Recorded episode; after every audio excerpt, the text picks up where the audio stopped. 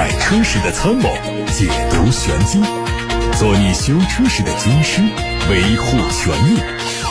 做你开车时的朋友，分享乐趣。调频九二七，傍晚六点半，董涛说车，只和车友在一起。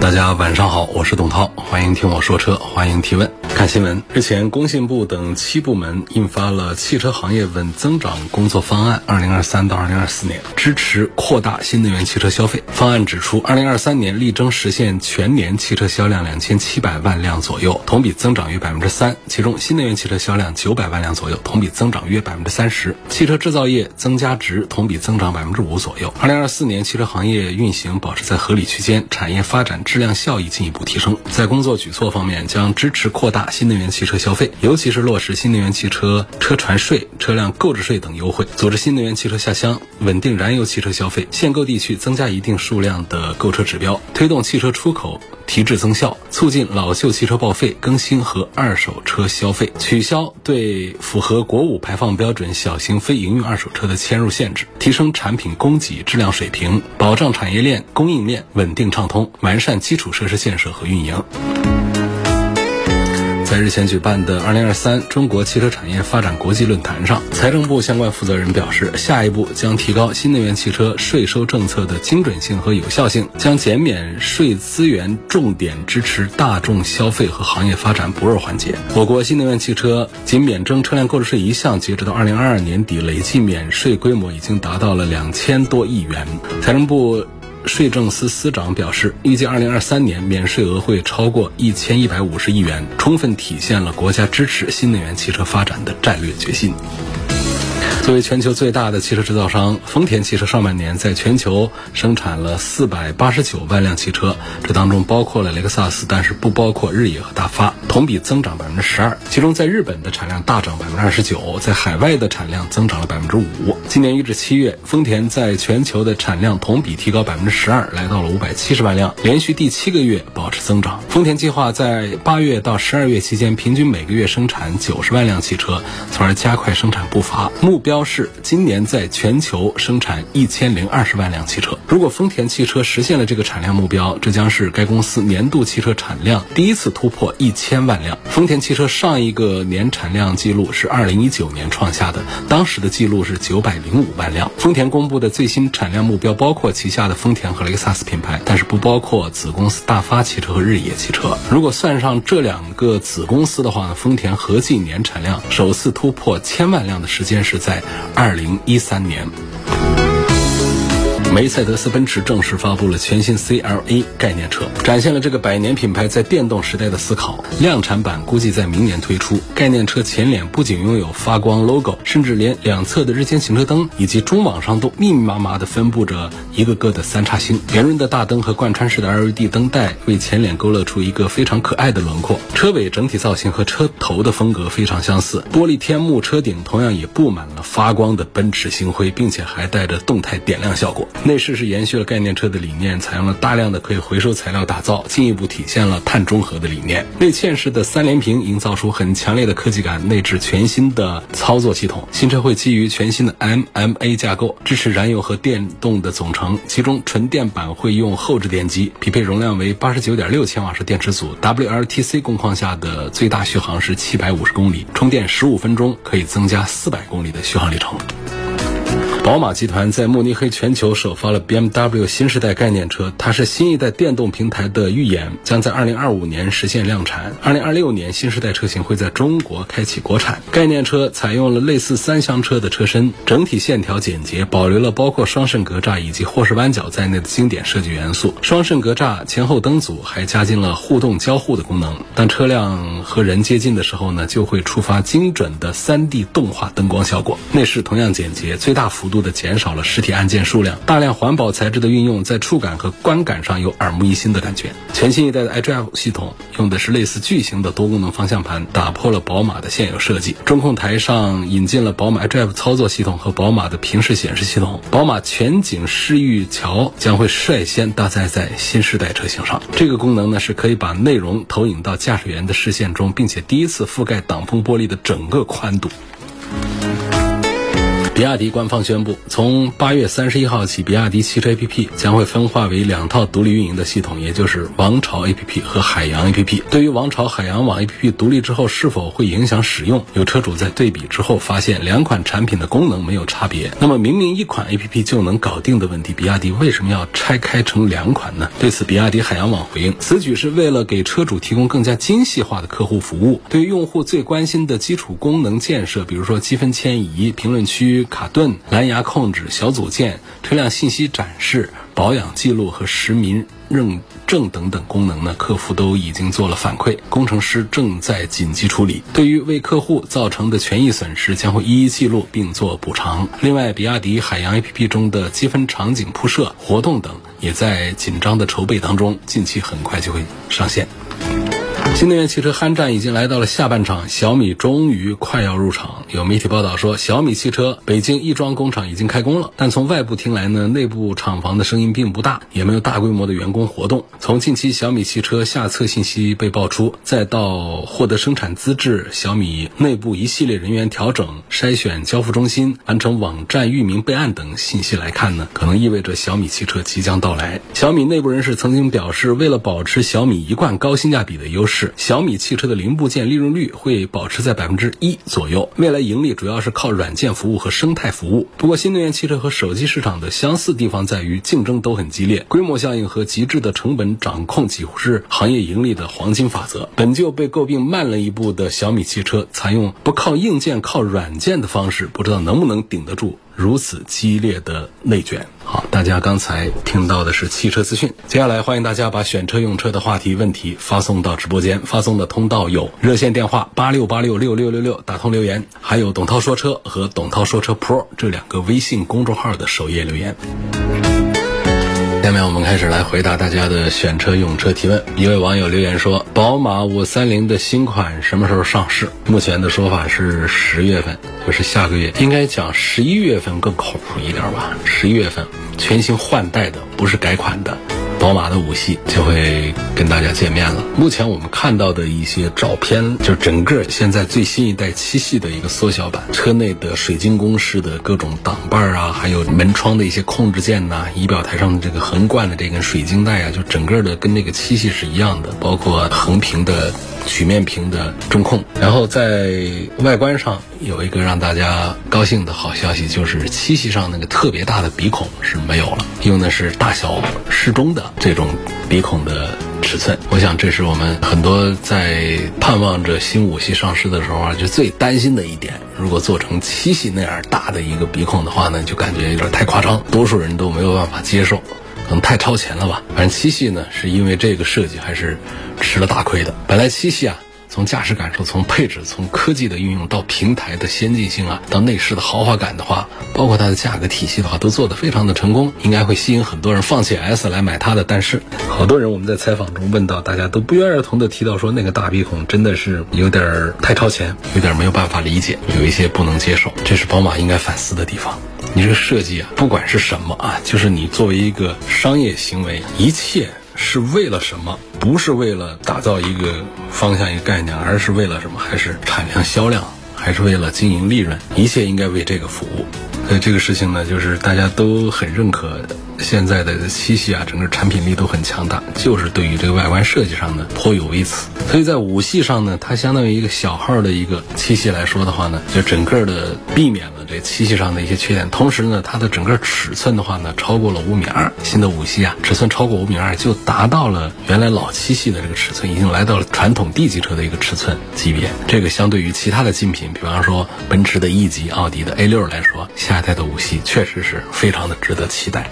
下一个问题要对比的是，他说他很纠结于智己 L S 七 Pro 后驱版和特斯拉 Model Y 的长续航版，希望对这两台车做个评价。智己智慧的智。自己的己，所以合到一块儿。这是一个有点不好记的一个绕口的一个品牌，它是上汽主导的，然后还有张江高科，还有阿里巴巴，他们三家集团共同打造的一个新势力品牌。他们打的一个 slogan 就是软件定义汽车，可见这个阿里巴巴肯定在软件方面是比较强大的。但是阿里巴巴它强大的这个开发体系，它不是基于汽车的经验。那么上汽集团呢？它在汽车制造这个方面，我们最早的这个合资公司像这个大众啊，就是上汽这边，所以它整个的机械制造的传承那是非常的强大的。啊，张江高科呢是以资金为主，上汽集团它是控股超过了百分之五十四，所以这是。给大家介绍一下这个智己汽车，所以它的背后的这个背景是很强大的。这款产品呢，产品力如果来跟这个特斯拉的 Model Y 做一番对比的话呢，产品力是强于特斯拉 Model Y 的。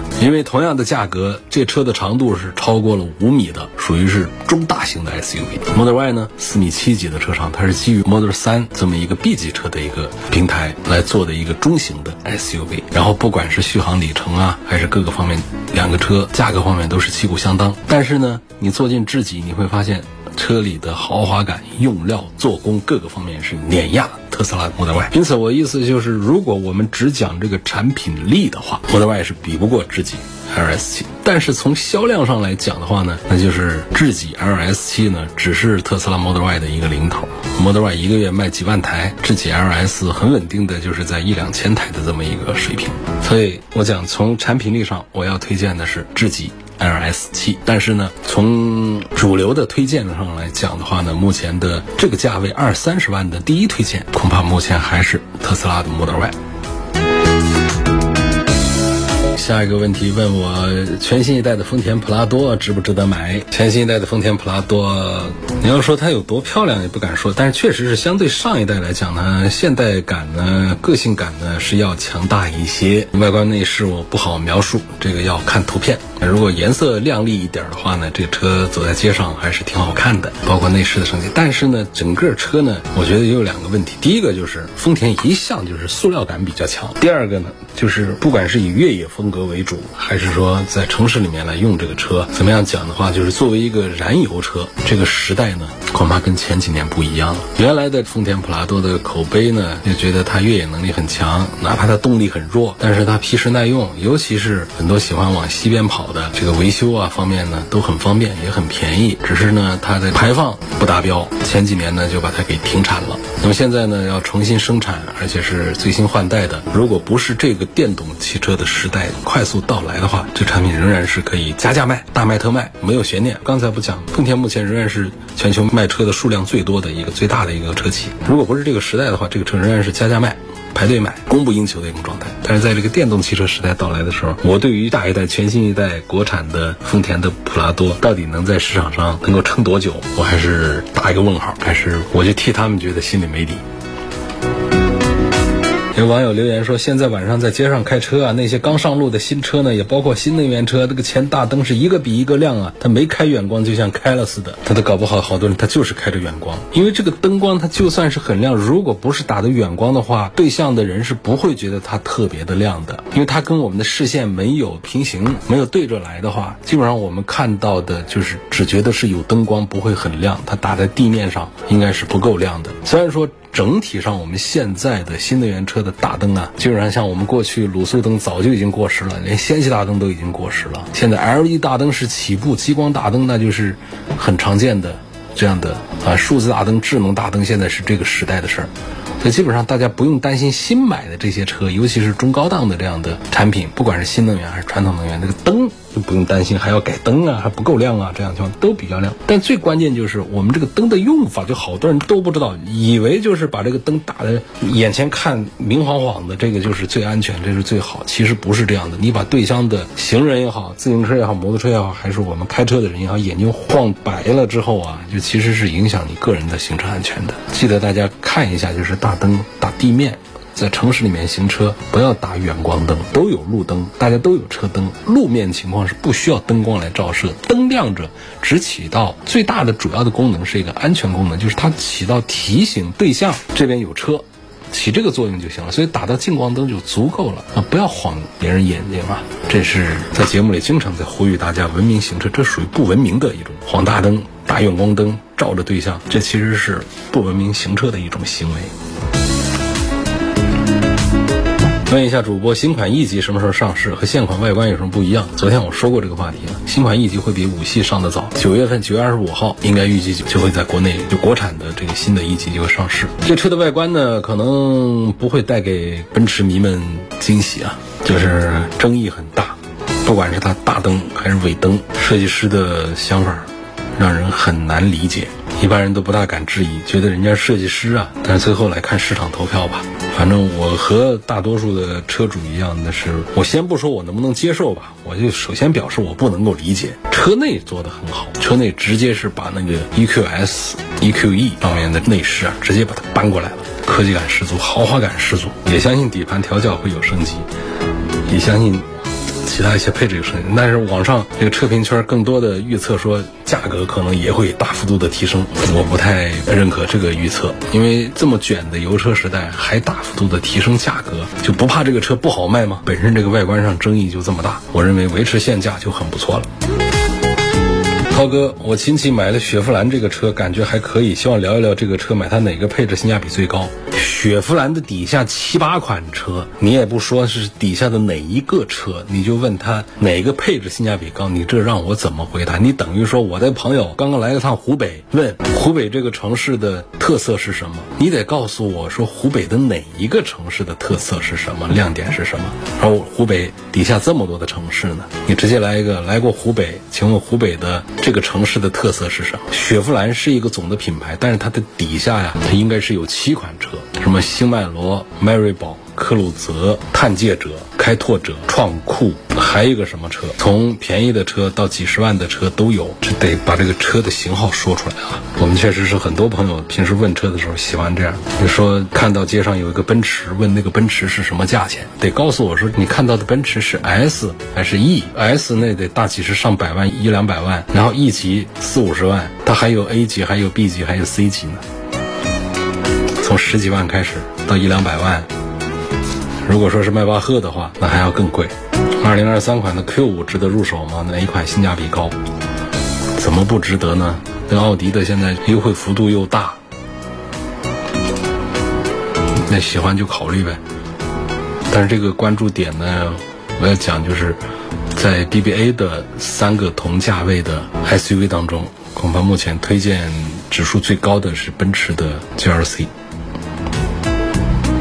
有朋友说，上次提问你回答说，奔驰的 GLB 三五呢，只是个高功率 2.0T 的发动机，但是 AMG 是一个体系，并不是单指发动机。那么从质感调教方面来说，GLB 三五算不算血统纯正的 AMG？就这个价位来说，AMG 三个字母值不值得买？那从这个价位来讲，我觉得还是值得买的，因为它三十几万，毕竟呢，它在发动机的高功率上，包括底盘调教上，已经达到了一个接近于性能车的一个水平了。但是说它是不是纯正的 AMG，这显然是否定的。不能算是纯正的。怎么叫做纯正？就是 AMG 它是梅赛德斯奔驰旗下的一个子品牌，就是 AMG 家独立的一套研发和生产的车型，应该就是 GT 那个跑跑车。后来也做四门的这样的，实际上呢，其他的产品呢都是属于 AMG 的改装作品。那包括像那个早期推出这个 C 六三的时候，实际上也是基于这个 C 级这个车的平台，但是呢，整个底盘呐、动力啊方面做了一些升级之后得到的产品，并不是说 AMG 工厂里面来原始生产的一个产品。后来它成为一个奔驰旗下一个高性能的一个改装品牌，所以大多数的奔驰产品呢都会有一个 AMG 的高性能改装的版本推出来，价格也会贵很多。只要沾上 AMG 呢，性能上都会升级，然后价格上就会提高很多。但是呢，我们有一些车型上只有 AMG 的套件，带点 AMG 的小 logo 的那些都不能算。所以我们看到现在像这个，如果带六三级这样的尾标的这种，它恐怕就是涉及到了八缸机这样的这个发动机，它是一个工程师一个机器专门的调教出来的，还有工程师的签名的，这就算是比较纯正的 AMG 了。最纯正的恐怕还要算那个 AMG 的 GT 那个车。但是像这个五三四三这样的，就是像六缸机啊、什么四缸机这种，实际上它是属于批量生产的，然后批量调教的一起出来的，加了外观套件，做了底盘的调教升级，然后动力上呢也是做的是高功率的，这样做出来的。它贴着 AMG 的标，卖着比刚才说的那种 AMG 要便宜的多的这么一个价格，其实给大多数的消费者来说，仍然是带来了性能车方面体验，同时呢价位上也要更低一些。像这个三五的 GLB 的话呢，就只是三十几万、三四十万的这个价位，就这个价位来说，我觉得其实买这个车是划算的，是值得推荐的。当然我们肯定不能仔细的细研究琢磨这个车它是不是一个纯正的 AMG，纯正 AMG 只卖三十几万，那怎么可能呢？仍然值得推荐 GLB 的 AMG 三五。凯迪拉克 XT 六这个车稳定性方面怎么样？凯迪拉克的车的质量稳定性是可以的，没有听说像其他车型一样的大面积的群体投诉啊，这样那儿坏。还有一个朋友也在问宝马的这个传动轴的问题。相对于凯迪拉克这个车来说，像宝马这个近期出现的传动轴的大面积的爆发的问题，它就是属于一个产品的质量问题了。奥迪 A 六的车主昨天显示发动机故障，这个问题我昨天就已经回答过了。昨天节目的音频在董涛说车的微信公众号啊，很多平台上，包括微博都有上传，都可以听得到、找得到。Smart 精灵三号新款 Model 3这两款车怎么样？Smart 精灵三号这个软件不好用，跟这个特斯拉 Model 3在一块儿做对比的，可能就稍微的显得可爱一点。据车主们的反馈讲的话呢，就是它从驾驶感受上讲，其实是不大好玩，包括软件的流畅性这个方面的表现是不大好的。所以你怕买错的话，我觉得还是特斯拉的 Model 3，而且新款的 Model 3在九月底就会在展厅里面看得到了，现在还看不到。新款 Model 3已经出来了，价格都已经放出来了。我仍然认为特斯拉 Model 3要更值得推荐一点。现在下暴雨，有些车友打开了双闪灯，这样就不能判断这个车是在正常行驶，还是因为故障停在路上有安全隐患。说的对，双闪灯不是这么随便用的啊。路面上如果严格执法的话，我们好多人呢，包括车队这个打双闪呢，很多这样的做法其实都是不严谨的，都是要挨罚单的。双闪灯常见的就是作为故障。靠边停放的时候提示大家，它不是说在路上，在路上我们打转向灯的作用，它其实是为了告诉大家我的转向意图。我们双闪灯当中呢，一部分车呢，它是在双闪的情况下打开转向灯呢，很清晰的可以区别开。有一些呢转向的就混到一块儿，其实它的区隔不是太好，做的并不太好。所以我们在路上不可能完全走直线的情况下，我们有时候总得左一下右一下，包括转弯这样的情况。这个双闪灯有时候确实是容易误，要不然的话，双闪灯的使用它为什么要有法规呢？规定你是在一些特殊的情况下才能够使用的。五十多岁的男士推荐二十万左右的 SUV，平时是县城开，偶尔跑高速，追求小毛病少、省心、安全性好，希望推荐几款车。裸车二十万左右的 SUV，油车还不要电车。五十多岁男士毛病要少，卖的比较好的本田的 CRV，二十万左右的话，这个是可以作为优先推荐的一个产品。如果说喜欢欧洲车的话呢，你还是看这个大众的途观这些就可以了。喜欢美系车，的福特的展展厅去看，到别克的展厅去看。你现在那个别克的昂科威啊，包括昂科旗，优惠完了二十四五万的样子，其实都是很值得看的。作为这个五十多岁的男士的话呢，要的是这个车小毛病少啊、稳重啊、销量大呀等等这种要求的话，我就推荐这几个车，重点关注一下。标致四零八 X 值得推荐吗？不值得。正常路上行驶，千万不要开双闪，也不说千万不要开双闪，反正就是开双闪，确实不是在一个故障情况的话呢，大家在室内开的话要注意。尽管我们现在就是好像是对于这个双闪的罚单处理的比较少，但事实上确实是不是随便用的。跟大家介绍一下这双闪灯的使用吧，就是有几种情况，在道路上临时停车的，这个时候我们要提醒一下大家。再就是呢。车辆出现故障的，再就是呢，大雾天行车的话，然后像这多雨多雾啊这样的情况下，或者说我们车上有一些特殊的情况，比方说车上有病人呐这样的一个情况，这种情况下呢，它是应该打开双闪灯来使用的。我们平时在路上就是因为要组车队等等这样的情况，就这样来打开双闪灯的话，这个是不对的。今天就说到这儿吧，感谢大家收听和参与董涛说车，每天晚上六点半到七点半直播，错过收听的可以通过董涛说车的全媒体平台找到我。